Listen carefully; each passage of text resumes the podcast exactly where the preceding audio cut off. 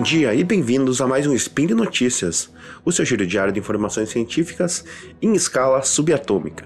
Meu nome é Thiago Prato Spinato e hoje, dia 12 Helion do calendário Decatrian e dia 28 de julho de 2021 do calendário gregoriano, falaremos da nova corrida espacial.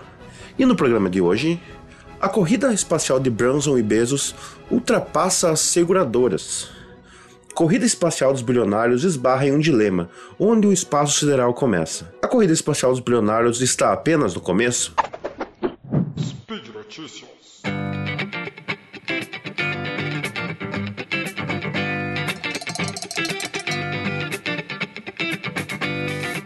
Chegamos então em uma nova era da nossa corrida espacial, onde, pela primeira vez na história, o setor privado está investindo pesadamente nessa área com a intenção de apresentar inovações e possibilidades para o futuro próximo de turismo espacial.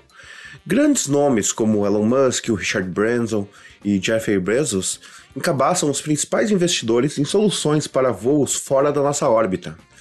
Tudo indica que o turismo espacial vai ficar cada vez mais comum e muitas regras e condições vão precisar ser atualizadas para que os seres humanos possam começar a pensar a passar suas férias no espaço ou mesmo no futuro ainda mais distante, em outro planeta. Por mais incrível que isso possa parecer, os bilionários Richard Branson e Jeffrey Bezos estão se lançando ao espaço sem qualquer tipo de seguro contra ferimentos ou morte. Os corretores de seguros estadunidenses relataram à imprensa que nem Branson nem Bezos, nem suas respectivas empresas, a Virgin Galactic e a Blue Origin, adquiriram seguro de responsabilidade civil para suas viagens. Provavelmente isso ocorre porque não existe um sistema de seguro totalmente funcional para viagens espaciais casuais. Embora empresas como a Allianz tenham começado a trabalhar nessas políticas em 2012. Porém, não há evidência de que essas políticas tenham sido vendidas e sejam hoje uma realidade. Atualmente, apenas voos internacionais são obrigados a adquirir seguro de responsabilidade civil. Então, tecnicamente, os foguetes que foram lançados são voos domésticos. Mesmo depois que os seguros cobrirem o turismo espacial, a Virgin Galactic de Branson já alegou que planeja que os clientes sejam totalmente responsáveis por sua própria segurança e assinem termos de compromisso, coisa que já aconteceu nesses dois lançamentos que tivemos na semana passada.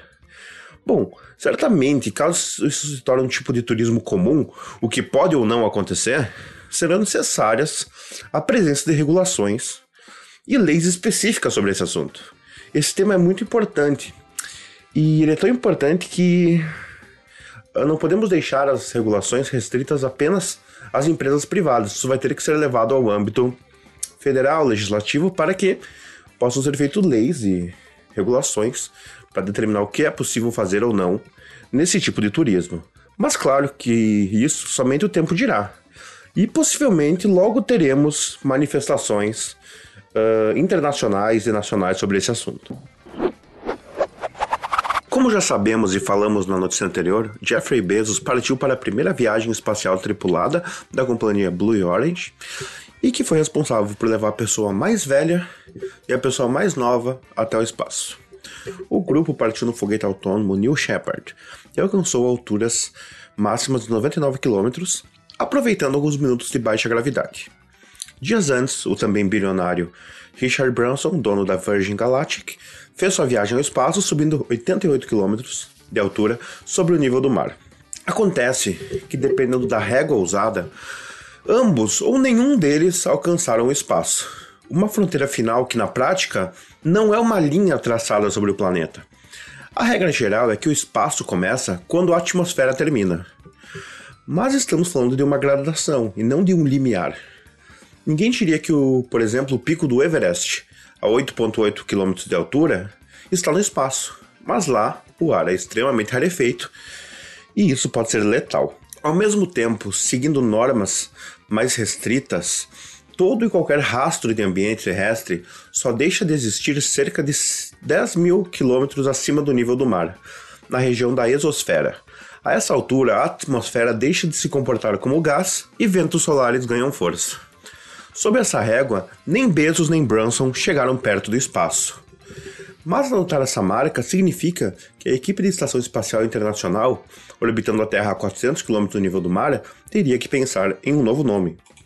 A convenção mais popular que define o limite terrestre é a linha de Kármán, utilizada pelo órgão internacional de aviação esportiva desde os anos 60, inspirada em um postulado do físico húngaro Theodor von Kármán, que descreveu o espaço como o lugar em que os meios aerodinâmicos de voo, aviões ou balões, que dependem do ar para ganhar altitude, se tornam impraticáveis. As considerações de Kármán foram reforçadas pelo advogado estadunidense Andrew Gallagher Halley, pioneiro do direito espacial, que definiu a fronteira do espaço, ainda nos anos 60, como uma linha de 84 km acima do nível do mar. Com o passar do tempo, a federação e outros órgãos arredondaram o número para 100, que é a convenção usada hoje em dia. Só que, claro, ela não é universal, e não há uma única lei internacional regindo o limite do espaço sideral. As próprias agências espaciais estadunidenses e o exército dos Estados Unidos apontam que o espaço começa abaixo da linha de Kármán, ali pelos 80 quilômetros. Um valor reforçado pelo pesquisador Jonathan McDonnell, astrônomo do Centro de Física da Universidade de Cambridge. Em estudo publicado em 2018, McDonnell afirma que a linha de Kármán deveria estar entre 70 e 90 quilômetros sobre o nível do mar, já que nessa região as forças atmosféricas sobre um veículo, como a resistência do ar, deixam de importar, e é a gravidade quem ganha o principal papel. O Brasil é um dos signatários do Tratado sobre Princípios Reguladores das Atividades dos Estados na Exploração e Uso do Espaço Cósmico, de 1967, documento que define as regras geopolíticas quando o assunto são as estrelas. No entanto, esse conjunto de normas não cita um limite preciso da atmosfera. Na prática, a Força Aérea Nacional brasileira também adota os 100 km da linha de Kármán. Outros cientistas, por outro lado, propõem que essa linha pode ser baixa demais para definir o limiar do espaço. Em 2007, estudiosos da Universidade de Calgary, no Canadá, lançaram um foguete munido de sensores capazes de mapear onde os ventos da atmosfera come começam a dar espaço a partículas carregadas do espaço. A conclusão do time é que esse limite ficaria 118 km acima do nível do mar. Temos lembrar também que essa divergência sobre o limite do espaço foi muito bem explicado no SciCast sobre a conquista da Lua, que inclusive relatou a possível existência de certos motivos políticos para determinar a altura do que é ou não espaço. Então vale a pena dar uma conferida lá nesse SciCast, que ele está bem legal, bem interessante.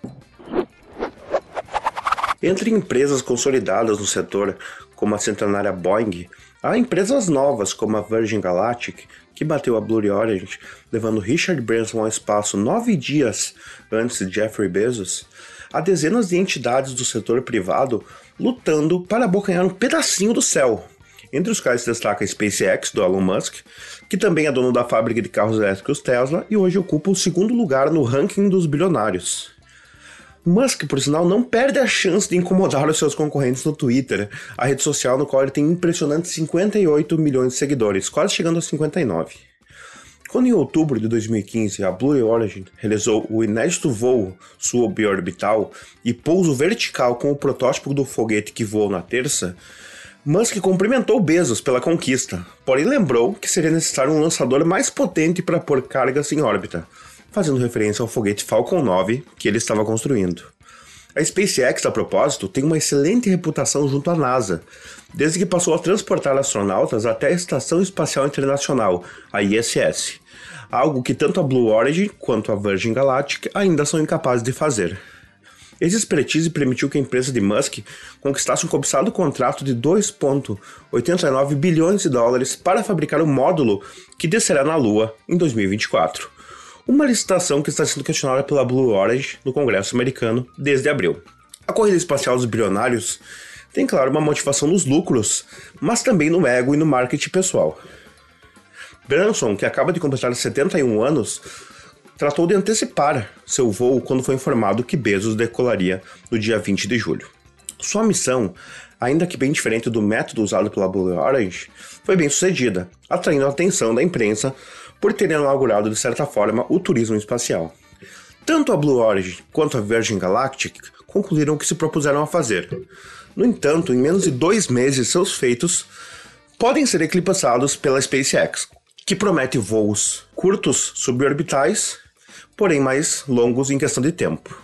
Utilizando uma cápsula Dragon adaptada, De configuração semelhante à nave que tem levado astronautas à ISS, a SpaceX de Musk vai manter quatro passageiros em órbita por três dias, a mais de 400 km de altitude.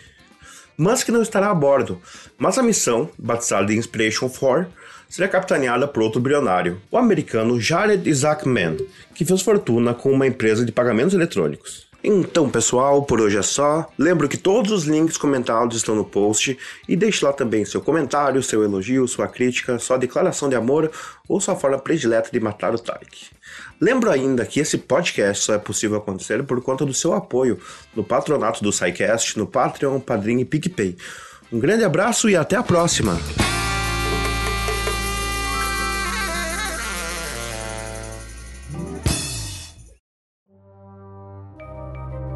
Este programa foi produzido por Mentes Deviantes. deviante.com.br